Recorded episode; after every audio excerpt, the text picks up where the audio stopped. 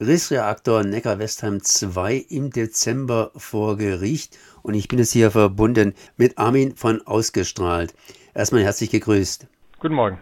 Ähm, ja, vor Gericht Neckar-Westheim im Dezember, ein bisschen überraschend. Das heißt, äh, insofern überraschend, weil ja Ende des Jahres Neckar-Westheim 2 sowieso abgeschaltet werden soll. Ja, Gerichte agieren ja manchmal unabhängig von der Politik und manchmal auch mit Blick auf die Politik. In diesem Fall wissen wir nicht genau, was der Grund dafür war, aber der, die, die Klage haben wir bereits im Ende 2020 eingereicht. Von daher ist es jetzt auch höchste Zeit, dass es da mal zu einem äh, richtigen Hauptverhandlung kam, kommt. Und ähm, die, der Termin ist insofern spannend, als äh, das Gericht natürlich die Überlegungen für einen Weiterbetrieb dieses Reaktors, äh, diesen Überlegungen einen Strich durch die Rechnung machen könnte. Das heißt, es wird ernsthaft befürchtet, dass durchaus Neckar-Westheim 2 unter Umständen als Reservereaktor weiter in Betrieb sein äh, könnte. Das hat äh, Bundeswirtschaftsminister Habeck ja als seinen Plan ausgegeben. Wie sieht es generell aus mit diesen Reservereaktoren? ISA 2 ist ja wohl nichts. Neckar-Westheim steht absolut auf der Kippe. Und darüber hinaus gibt es noch hier einen dritten Reaktor. Ja, es gibt noch den Reaktor in, äh, in Lingen, in Emsland.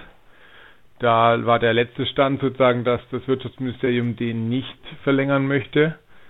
Aber wir haben in der Debatte um die Atomkraftwerke in den letzten Wochen ja gesehen, dass was gestern noch galt, heute schon nicht mehr gilt.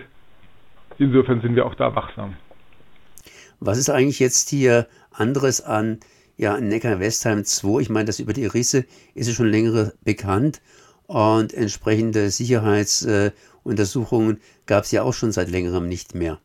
Also Neckar-Westheim äh, wird seit 2018 jedes Jahr äh, alle 16.000 Rohre auf Risse untersucht und es werden jedes Jahr neue Risse, die neu entstanden sind, gefunden mit der kleinen Einschränkung, dass sie im Juni diesen Jahres in der letzten Revision ein äh, Messverfahren angewendet haben, mit dem sie beim letzten Mal, wo sie dieses Messverfahren angewendet haben, die Hälfte der Risse übersehen haben. Von daher gehen wir davon aus, dass in Neckar-Westheim aktuell deutlich mehr Risse vorhanden sind als die angegebenen 36, die sie gefunden haben. Das heißt, ähm, was hat man daraus zu schließen? Ich meine nochmal, mich verwundert etwas, dass jetzt hier gerade im Dezember, am 14. Dezember, nochmal Neckar-Westheim vor Gericht kommt. Das heißt, ihr habt tatsächlich die Befürchtung, dass Neckar-Westheim auf Teufel komm raus praktisch über diesen 31. Dezember hinweg gerettet werden können sollte, müsste eventuell und so weiter und so weiter. Also wir lehnen das natürlich ab. Wir fordern nach wie vor, dass, den, dass der Reaktor sofort stillgelegt wird, weil wir ja unserer Meinung nach schon seit Jahren die aktuell geltenden Sicherheitsanforderungen diesem Reaktor nicht erfüllt sind, weil eben keine gültigen Nachweise vorliegen, dass diese, vorliegen, dass diese Risse nicht zu einem gefährlichen Abriss von Rohren führen können.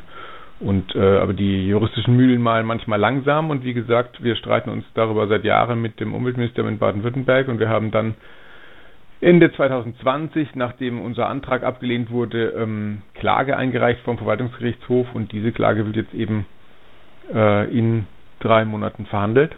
Ja, das wird zumindest eins spannend werden, weil da schließlich und endlich, wie Sie das schon ausgedrückt haben, alles offen ist. Und natürlich heißt es auch, man kann schlecht mit einem Reaktor planen, der dessen Zukunft total offen ist. Das zumindest war Armin Simon von ausgestrahlt zum Rissereaktor Neckar-Westheim 2 im Dezember vor Gericht. Ich danke mal für das Gespräch. Dankeschön.